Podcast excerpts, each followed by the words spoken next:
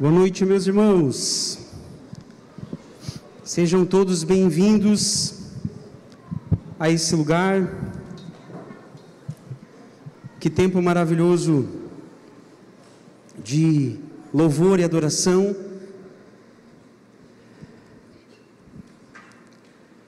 E o que eu peço agora nesse momento, desde então, é a nossa devoção, a nossa atenção ainda maior diante da palavra do nosso Deus. Peço mais uma vez que incline sua cabeça, ore comigo mais um, um instante.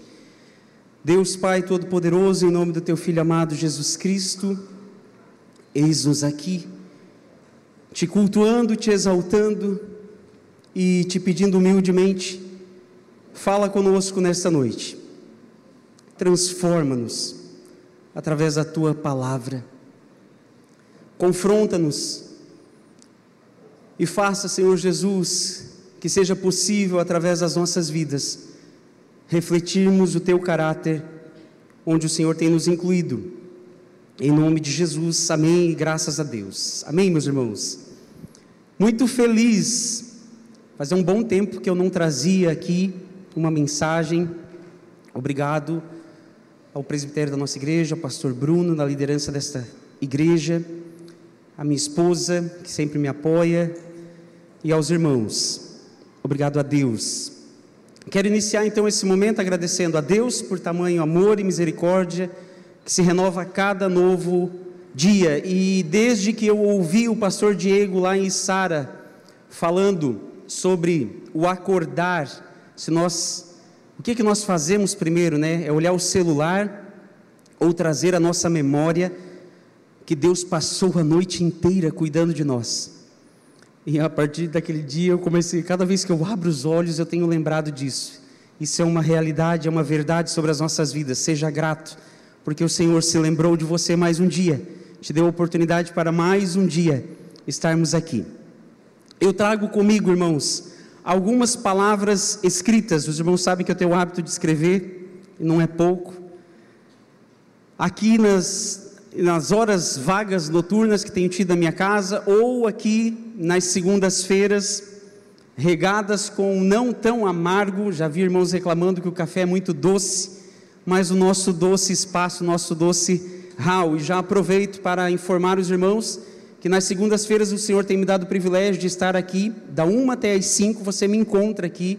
Se quiser vir conversar comigo, eu vou ter um prazer enorme em te ouvir e juntos buscarmos na palavra de Deus um aconselhamento bíblico cristão.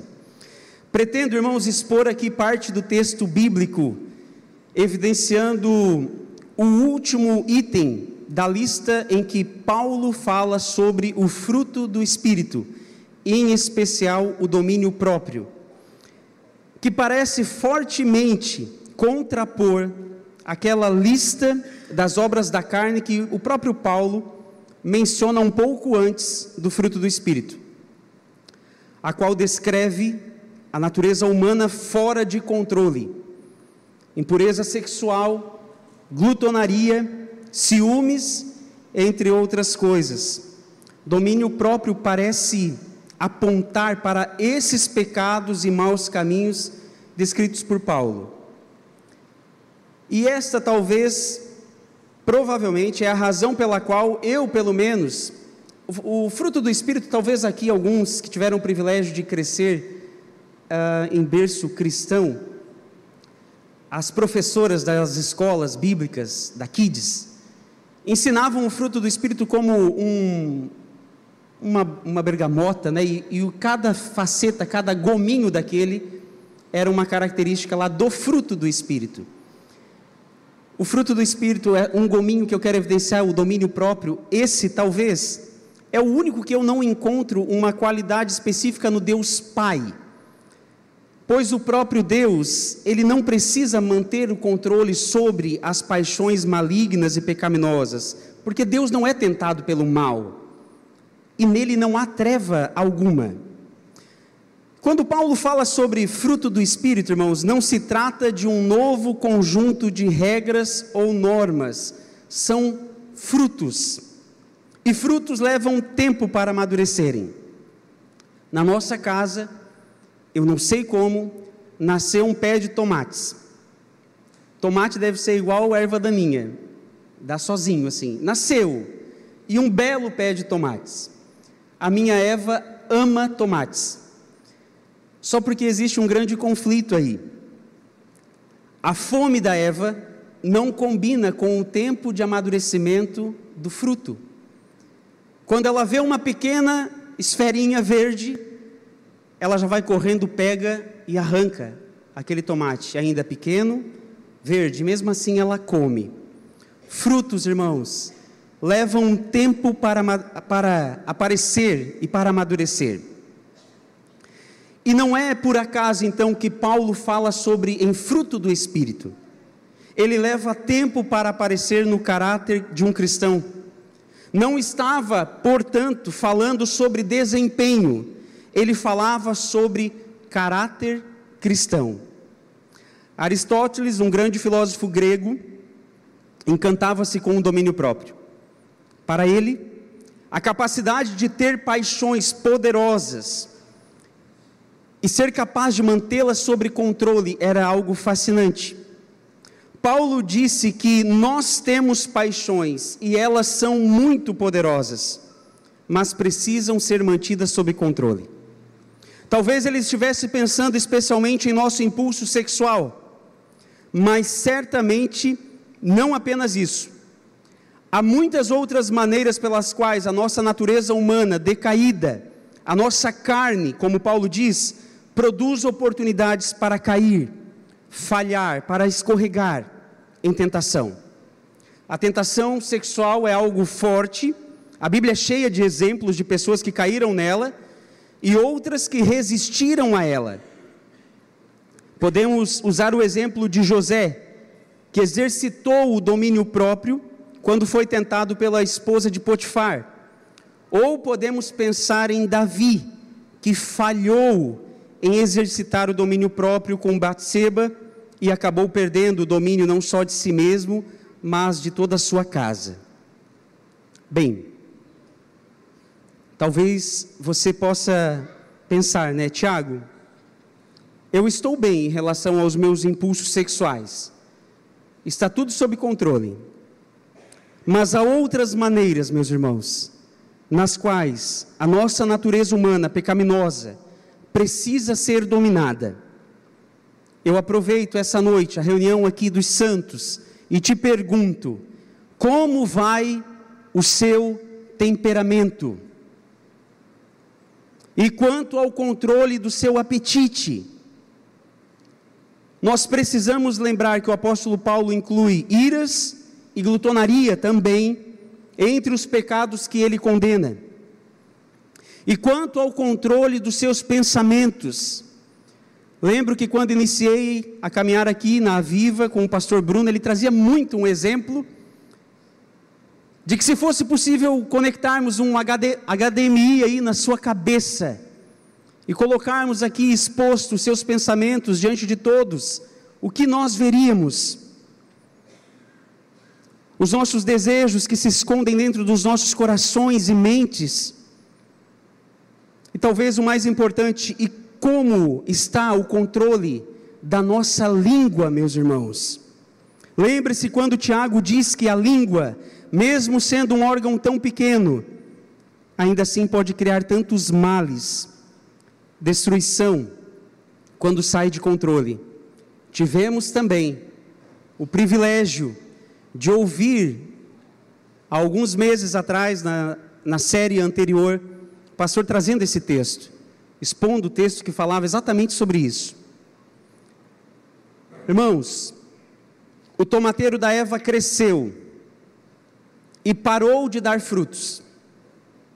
Não dá mais com a mesma frequência. Eu coloquei uma estaca do lado do pé na tentativa de ajudar. Não surtiu efeito nenhum. Se você quer que o fruto cresça, o que você faz? Se você quer ver frutos, o Ramon talvez poderia nos ensinar melhor isso. Você tem que dar atenção ao solo. Você tem que regar. Você tem que fertilizar. Da mesma maneira na vida cristã. Se você quer ver o fruto do Espírito crescer, você precisa fertilizar o solo com a palavra de Deus, permitindo que ela cresça profundamente nas nossas vidas. Reunindo-se talvez com outros irmãos, com cristãos, assim como a gente faz hoje, e regando o solo com a exposição da palavra de Deus. Eu te convido a ler dois versos sequenciais agora em Gálatas, no capítulo 5, o verso 23 e o 24. Eu vou ler junto com os irmãos aqui, para a gente não ter nenhum erro. E na sequência, por favor, irmãos, retornem para o verso 16. Mansidão, domínio próprio, contra essas coisas não há lei. E os que são de Cristo Jesus crucificaram a carne com as suas paixões e os seus desejos. Verso 16. Por isso vos digo: vivam no espírito, e vocês jamais satisfarão os desejos da carne. No capítulo 5 de Gálatas, a partir do verso 16, Paulo nos dá orientações sobre uma vida cristã na prática. E ele começa falando que nós devemos andar no espírito, ou seja, sob, debaixo da influência confrontadora e transformadora do espírito, a qual é exercida pelo evangelho. Andar, irmão, significa buscar orientação, viver em conformidade com o evangelho Fala também que nós devemos ser guiados pelo Espírito. E aqui nós ficamos diante de uma verdade absoluta. Somente no Espírito nós conseguiremos viver uma vida coerente com o que aqui pregamos. Não somos chamados a seguir as nossas próprias vontades, como nós cantamos aqui, não pelo que vemos, mas pelo que cremos a vontade de Deus, a do Espírito, que é revelada através do Evangelho. E por fim, nos versos 19 a 24, o texto aqui nos ajuda a discernir a direção do Espírito. Com o auxílio do texto, leia o capítulo 5 de Gálatas, de Gálatas. Fica fácil aqui nós descobrirmos se estamos sendo conduzidos pelo Espírito ou não. Afinal, nós temos aqui uma lista com as obras da carne a respeito das quais nós deveríamos fugir, abandonar. E portanto, irmãos, o crente consegue ter discernimento se está no caminho certo ou não. A evidência da presença do Espírito também é expressa aqui no texto, pois onde as trevas não permanecem, a luz brilha. Os dois juntos não dá, os dois não convivem. E no fim, ele nos exorta nos versos 25 e 26. No nosso último culto aqui de ceia, nós demos um show, né? Nós elevamos as nossas vozes e nós bradamos aqui. Eu sou livre. Lembra disso? Você pode cantar comigo uma vez só? Eu a igreja fez um espetáculo muito maior do que esse, num tom muito mais alto. Nós bradamos isso, eu sou livre, e foi lindo demais. Nós ficamos arrepiados ao assistir os vídeos deste momento. E quem estava aqui, eu tenho certeza que lembra perfeitamente desse momento. Eu me aguentei, irmãos, para não sair rodando aqui, levantando a mão para cima. Eu confesso, foi muito forte. No verso 13, de fato nós somos livres. No verso 13 do mesmo capítulo aqui, Paulo diz: Porque vós, irmãos, fostes chamados à liberdade, mas existe um porém. Não useis da liberdade para dar ocasião à carne. Sede antes servos uns dos outros pelo amor. O cristão fato, foi chamado à liberdade. O texto esclarece então que aqueles que foram chamados à liberdade pela justificação da fé em Jesus Cristo, estão livres, mas livres do que? Do poder escravizador do pecado. Estamos livres para viver na presença de Deus, santificados pelo poder do Espírito Santo que em nós habita. E é somente assim que nós conseguimos resistir aos desejos de permanecer no pecado. Pastor Tiago, então, por que eu não consigo sair da onde estou? Ao aplicar, irmãos, essas verdades, Paulo chama todos nós a responsabilidade pessoal, considerando que, mesmo tendo sido justificados da culpa do pecado, nós viveremos um conflito espiritual entre dois grandes e fortes interesses. Primeiro, viver em razão do Evangelho, em razão do Espírito que habita em nós, que aliás é o tema desta mensagem. E um segundo, satisfazer os desejos pecaminosos em razão da nossa natureza corrompida. Nós temos prazer em pecar. Temos interesse na rebeldia contra Deus. Isso tudo, irmãos, tem a ver com a nossa natureza corrompida. Estamos num processo de santificação e essa obra ainda não terminou. Nós estamos em obras. Com a influência do Evangelho, nós alimentamos o desejo de fazer o bem, mas ainda nos pegamos fazendo o que é mal. Esse conflito de natureza espiritual todo cristão viverá até a vinda do nosso Senhor Jesus Cristo. Paulo chama essa natureza de carne. E, portanto, nesse capítulo aqui, cada vez que esse substantivo aparece, ele está se referindo às tendências, às inclinações, às paixões e aos desejos pecaminosos.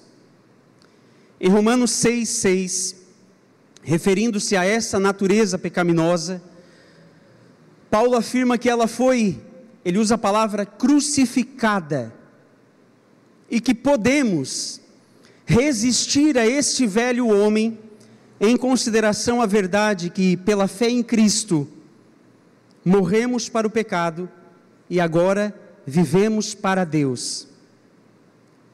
A nossa fé em Cristo, irmãos, nos posiciona contra nós mesmos.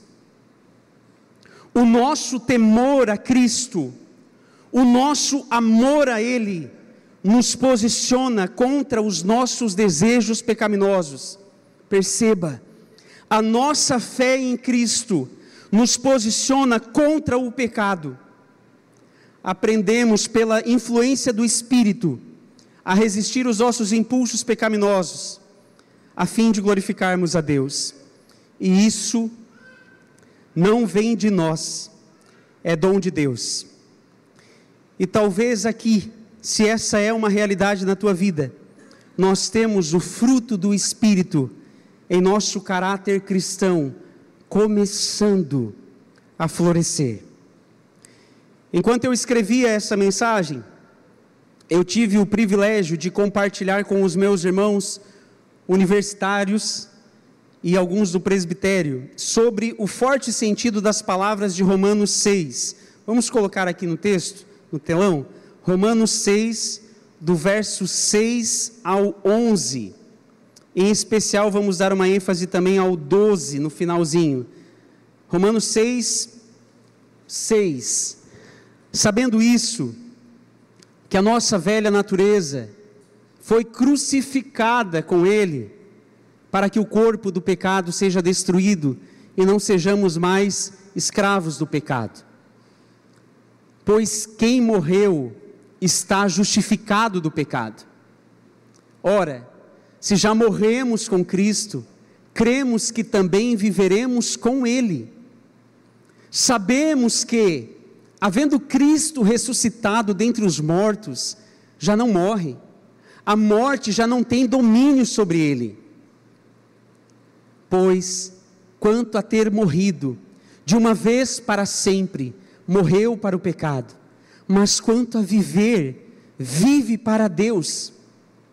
Assim também vocês, considerem-se mortos para o pecado, mas vivos para Deus em Cristo Jesus. E olha como termina agora no verso 12, meus irmãos. Portanto, diante de tudo isso, não permitam que o pecado reine em seu corpo mortal, fazendo com que vocês obedeçam às suas paixões. Quando nós pensamos em salvação, irmãos, nós sabemos que se trata de uma obra monergista, ou seja, feita por uma só, por um só, que nesse caso é Deus, o próprio Deus em nós. Pensando agora em santificação, em caminhada, nós caímos no sinergismo uma obra feita em comum acordo e cooperação entre duas partes. Nesse caso, nós e o Espírito Santo de Deus em nós. Eu ia citar Calvino aqui, mas eu resolvi citar o nosso irmão Musta. Ao me ajudar a escrever esse texto, ele disse o seguinte: Tiago, abre aspas.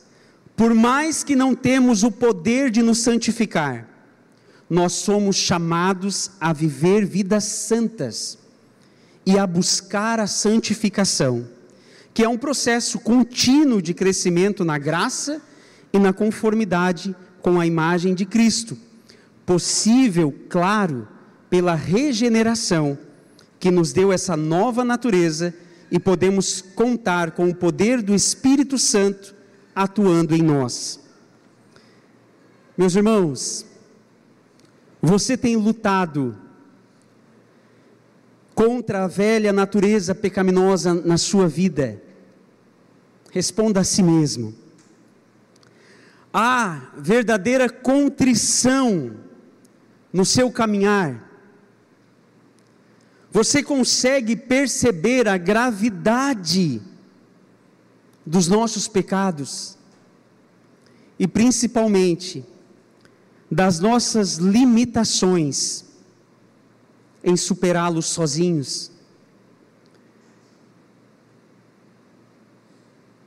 Se você consegue ter essa consciência, bem-vindo, irmão, ao dilema cristão. No verso 17, capítulo 5, verso 17.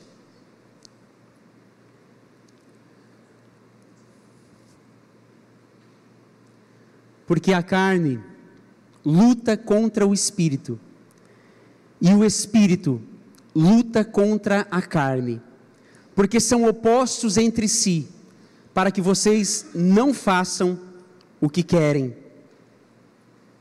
Nós queremos agradar a Deus. Nós queremos obedecer a Sua palavra. Mas muitas vezes nós nos sentimos incapacitados. Muitas vezes nos sentimos sozinhos. A nossa caminhada, ela pode ser marcada, irmãos, por inconstâncias, por frustrações, por fazer um mal que não queremos, por causa da presença do pecado em nossa própria natureza e por nossa própria responsabilidade. Eu peço atenção total aqui da igreja. Você e eu não pecamos mais por acidente. O pecado na vida de um crente não é acidental, é sempre resultado de uma condição e de uma decisão sua. E quando a gente sabe isso, a gente passa a sofrer né, uma tensão, de maneira que ao pecar, nós não podemos mais colocar a culpa no mundo. Como era bom quando eu culpava o diabo por tudo que eu fazia. Não dá mais, irmãos. Diante do que você tem ouvido aqui, não dá mais. Você não pode colocar a culpa no mundo, muito menos em Deus. A culpa é sua. A culpa é minha. Pecamos porque queremos pecar. E por isso, o crente sofre tristezas. E por isso, o crente sente vergonha. E por isso, o crente se sente enfraquecido. Experimentamos a humilhação diante do Senhor, porque sabemos que estamos errados. Mas acredite, irmãos, você só sente, só se sente assim, porque recebeu do próprio Espírito Santo a capacidade de perceber a gravidade dos seus pecados. Porque os seus olhos um dia foram abertos por Ele. E diante desta verdade absoluta, eu clamo à igreja: arrependa-se. Fique, irmão, nu diante daquele que pode verdadeiramente lhe salvar. Crentes verdadeiros não lidam com o pecado pacificamente, não existe isso em nosso meio. Não pode existir. Onde há trevas, não há luz. Não existe paz. Crentes verdadeiros não lidam com o pecado de forma comum. Se assim for, tudo prova que sem o Espírito Santo, o homem não passa de um religioso disciplinado, mas destinado ao fracasso por seus esforços solitários, irmãos. Enquanto eu lutei para suprimir o meu pecado com as minhas próprias forças, eu vencia algumas batalhas, dias, semanas, meses, até anos. Porém, irmãos, sempre me esgotei, ao ponto de fraquejar diante das tentações. Não há como vencer o mal sozinho.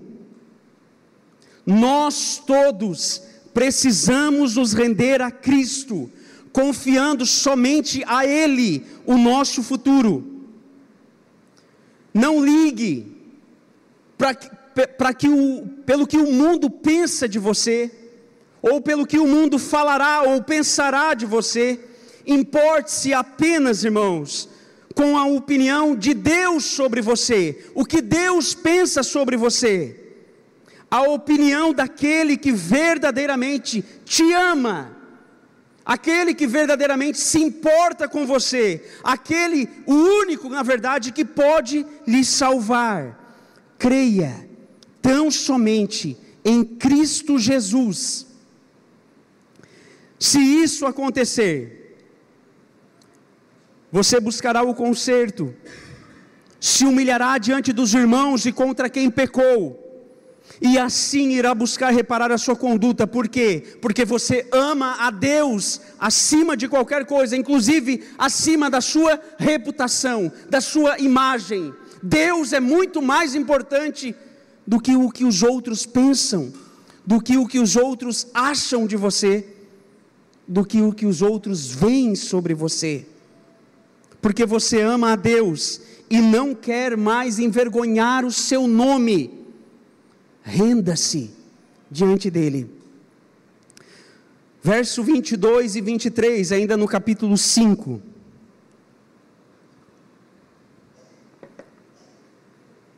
Mas o fruto do Espírito é amor, alegria, paz, longanimidade, benignidade, bondade, fidelidade, mansidão, domínio próprio.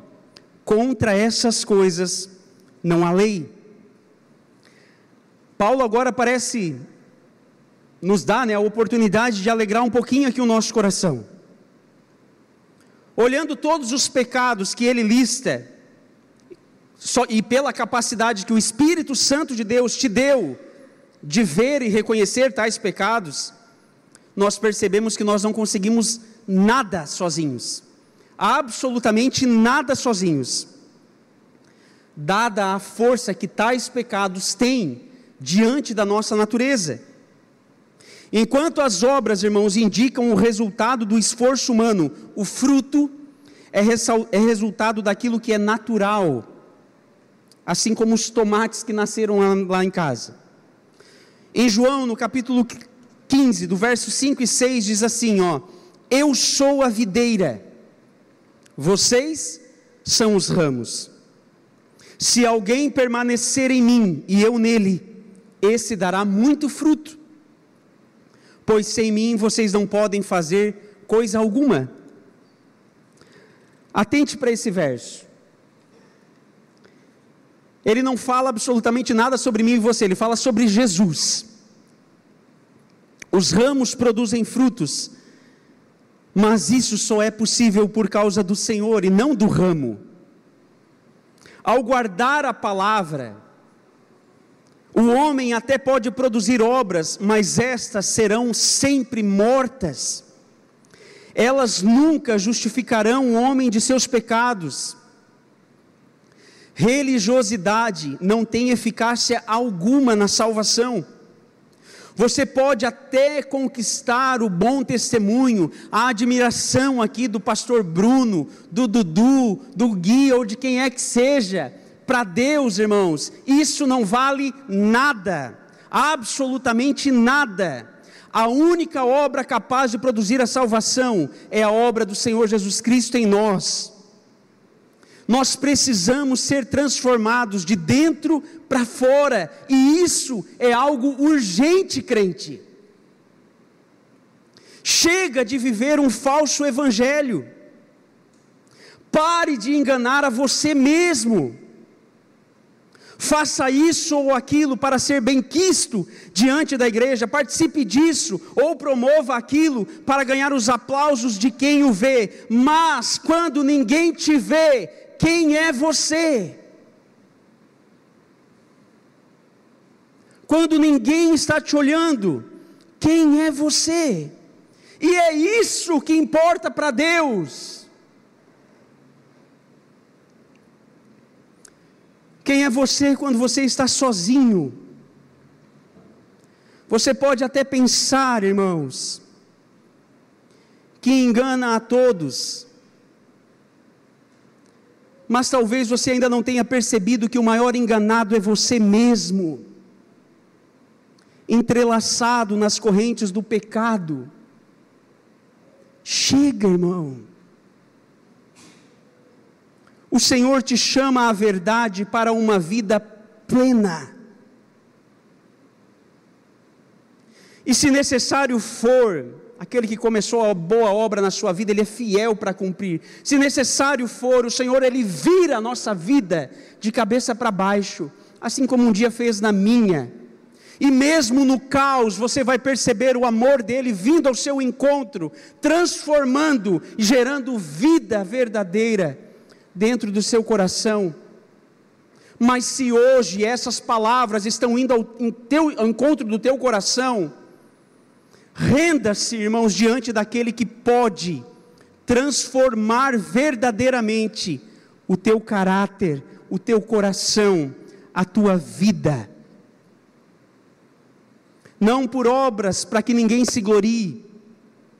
Lembre-se que a salvação é obra da graça divina e até mesmo cremos em Cristo, porque o Espírito nos regenerou, como disse o Musta ele nos deu fé e nos guia hoje ao verdadeiro arrependimento.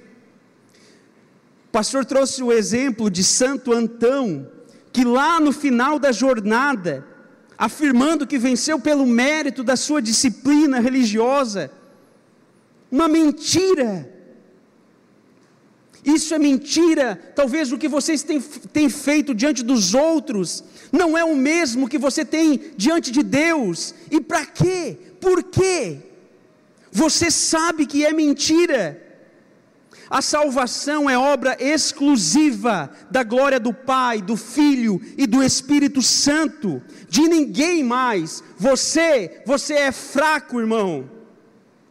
Só é forte o suficiente para enganar a si mesmo e talvez trapacear os outros. Pensa que está ganhando e o diabo, nosso adversário, nem se mete nesse plano, porque ele é tão maravilhoso que ele deixa você prosseguir, mas agora Deus não, este sim te ama, tanto que te trouxe hoje aqui, neste lugar. O Senhor sim se importa com a tua vida. O Senhor sim quer transformar verdadeiramente, não aquela fachada, mas de dentro para fora. O Senhor nos ama e deseja, irmãos, que verdadeiramente nós possamos cantar: Eu sou livre. Talvez por isso você está aqui nesta noite. Eu torço, irmãos, torço mesmo, para que mais pecados sejam expostos em nossa comunidade. Sabe por quê? Porque eles já existem. E sabe quando nós vencemos? Quando nós expomos e confrontamos com a palavra. E oro para que Deus nos capacite para que nesses momentos de vulnerabilidade nós sejamos suportes aos nossos irmãos Oro para que Deus crie em nós o fruto do Espírito, para que nós possamos abraçar, orar, chorar, se importar, como um dia Ele fez na cruz do Calvário por nós. E que nós sejamos uma comunidade sarada, com uma base forte, para avançar para a glória do nosso Deus. Nós temos um mecanismo, irmãos, que funciona muito bem aqui na nossa comunidade. Se você ainda não está em um, procure, se informe com um de nós aqui no final do culto, se integre, participe dos pequenos grupos e participe principalmente dos mini grupos lugares que nós podemos confessar os nossos pecados, orarmos uns pelos outros, sermos transformados e confrontados pela palavra de Deus. Finalizando, verso 24 e 25, por gentileza. Andem no Espírito, irmãos. E os que são de Cristo Jesus crucificaram a carne, com as suas paixões e os seus desejos. Se vivemos no Espírito, andemos também no Espírito. A palavra grega egkrateia significa autocontrole. Agora sim, eu me aprofundo no domínio próprio. Autocontrole. Domínio dos próprios desejos e apetites. Aplicava-se sobre a disciplina que os atletas exerciam sobre o corpo. Ao invés de você sendo provocado reagir na mesma proporção, ao ser tentado a se entregar à tentação, o atleta tinha o domínio de si pessoa tinha o domínio de si, o controle de suas emoções. Como diz o apóstolo Paulo em 1 Coríntios, no capítulo 9: esmurro o meu corpo e o reduzo à escravidão, para que, tendo pregado a outros, não seja eu mesmo envergonhado. A pessoa que tem o Espírito de Deus é guiada por Ele a exercer controle das suas emoções e seus impulsos não é mais guiado pelas suas emoções, ele passa a ser guiado pela verdade velada da palavra de Deus. De acordo com Hendrickson, a pessoa que tem a bênção de possuir essa qualidade, possui o poder de conter a si mesmo. Entendemos, irmãos, que aqueles que realmente exercem essa virtude levam todo o pensamento à submissão e a obediência a Cristo. No verso 25, nós temos uma exortação. Se vivemos no Espírito, andemos também no Espírito. Irmãos, éramos mortos, hoje vivos. Se hoje nós sentimos alguma coisa ao ouvir essas palavras, é porque Ele nos deu vida. O mundo ouve isso aqui e não dá bola. Se nós somos confrontados por isso, é porque nós estamos vivos. Cristo nos ressuscitou com Ele. Paulo aqui está se referindo à salvação, parafraseando, uma vez que fomos salvos, andemos também no Espírito, andem pela fé, pela fé em Cristo Jesus. Começamos a viver no Espírito e não podemos mais viver na carne. Não podemos mais viver na carne. Precisamos voltar, se necessário, e andar no Espírito. Ele fala agora sobre a santificação, e isso significa que nós devemos abandonar as práticas pecaminosas e resolutamente viver resistindo às tentações e os desejos por elas. Meus irmãos, que os nossos corações, diante de dias em que os nossos planos de vencer o pecado com as nossas próprias forças, com a nossa sagacidade, com a nossa inteligência, com os nossos planos, eles serão frustrados, pode ter absoluta certeza disso. Que diante disso, a gente possa dizer: Senhor, independente do cálice que o Senhor nos oferecer, seja de dor, seja de tristeza, sofrimento, lamento, talvez vergonha, ou qualquer outro, nós, a nossa igreja, essa comunidade, está disposta, Pai, a tomar, porque nós confiamos em Ti e sabemos que os Teus planos são melhores do que os nossos e nós descansamos na tua vontade sobre as nossas vidas. Eu concluo, irmãos, dizendo: entenda, entenda que Deus, Ele nunca trabalhou para nos dar aquilo que nós definimos como razão da felicidade. Relacionamentos felizes, ambientes confortáveis, isso nunca definira os planos de Deus sobre as nossas vidas. Se eles vêm, irmãos, glória a Deus, seja ainda mais grato. Mas, em momento algum, Ele nos promete dias fáceis. É por isso que a Bíblia, ela nunca, a Bíblia inteira, ela nunca nos promete dias fáceis. Mas, Ele nos prometeu algo melhor ele se entregou a si mesmo. E ele disse: Eu estarei convosco todos os dias da sua vida. Reconheçamos, irmãos, que sem Cristo nada nós podemos fazer. Somos criaturas limitadas e com um agravante. Nós temos um coração caído, corrompido, ou seja, todos aqui, nós precisamos de ajuda. Agostinho diz: O que sou eu para mim mesmo, além de um guia para minha própria destruição? Do insignificante ao grandioso, ao majestoso, nós dependemos do Criador, nós precisamos de Deus. A palavra fala, irmãos, que há certas coisas para as quais nós devemos dizer não.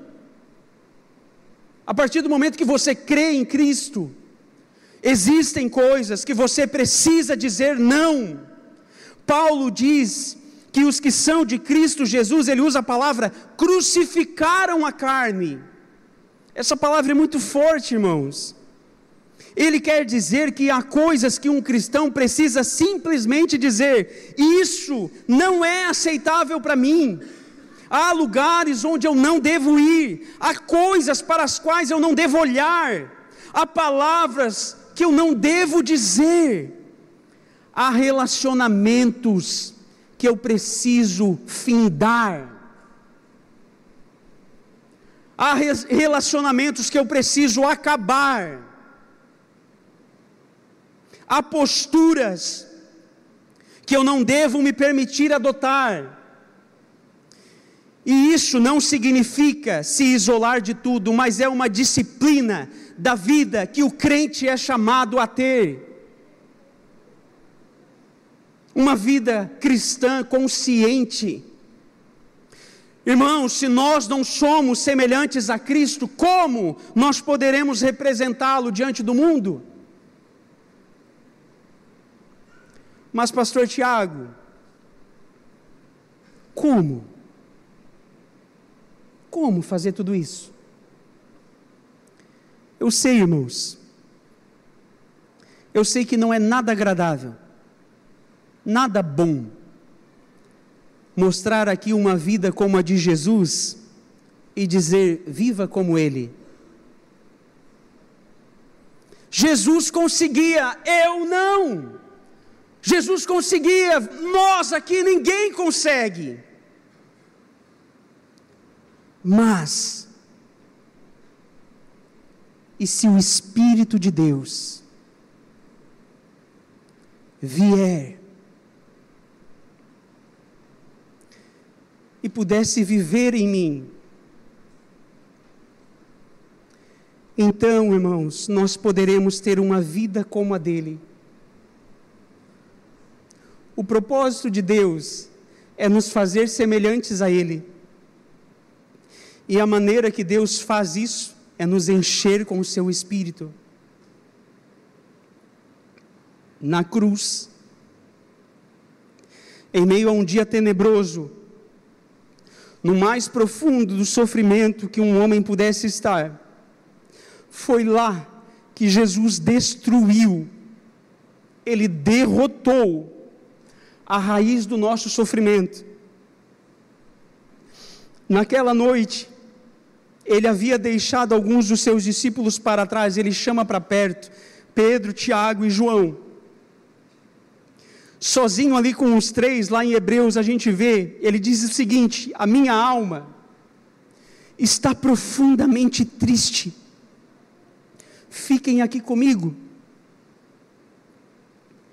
E depois desse momento com os três, ele avança sozinho, irmãos, para o meio do jardim.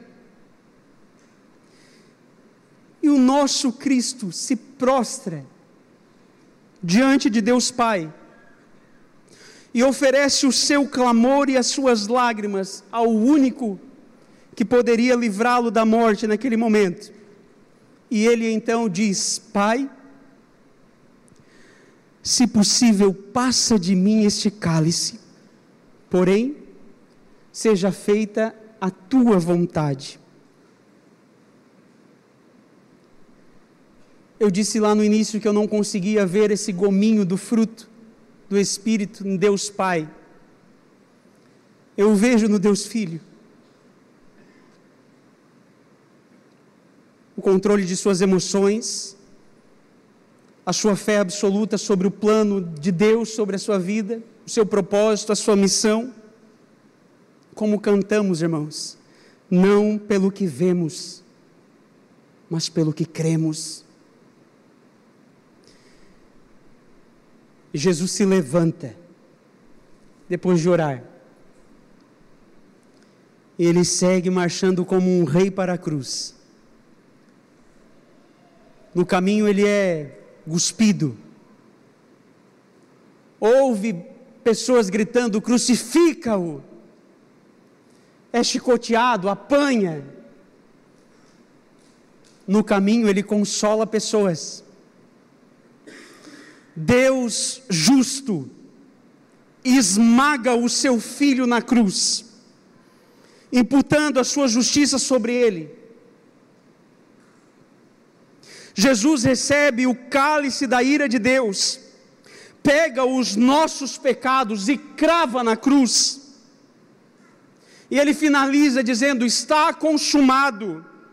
Ele morreu por você, por seus pecados, no seu lugar, para não me punir, para não te punir.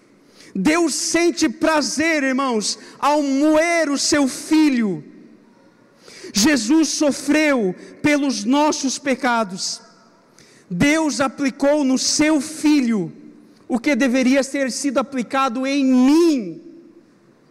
Por que, que não foi em mim? Porque eu jamais conseguiria pagar a minha dívida. Você nunca conseguiria pagar a sua dívida. Era algo impagável. Mas graças à morte vicária de Cristo, hoje não devemos nada.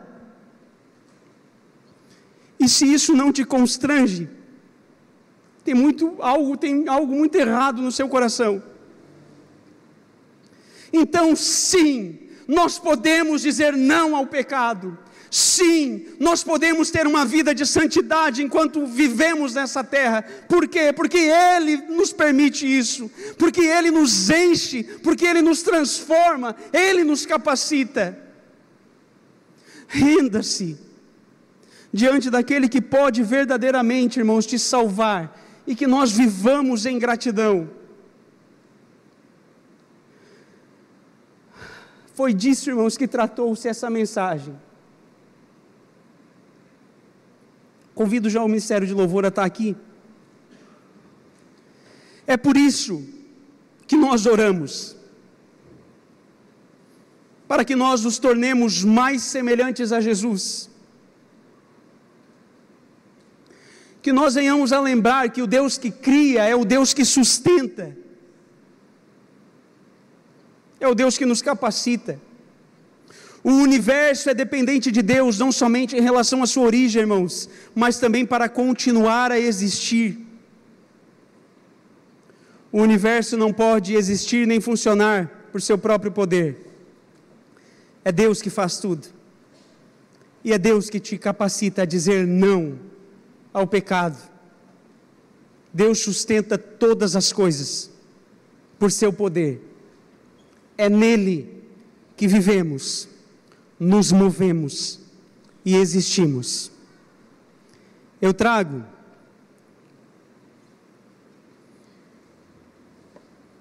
algumas aplicações diante disso que nós ouvimos. Primeiro, reconheça diante de Deus, diante dos homens e diante do mundo, que você é vulnerável, que não consegue seguir sozinho. Talvez não consegue mais seguir sozinho. Até então você andou sozinho. Não precisa.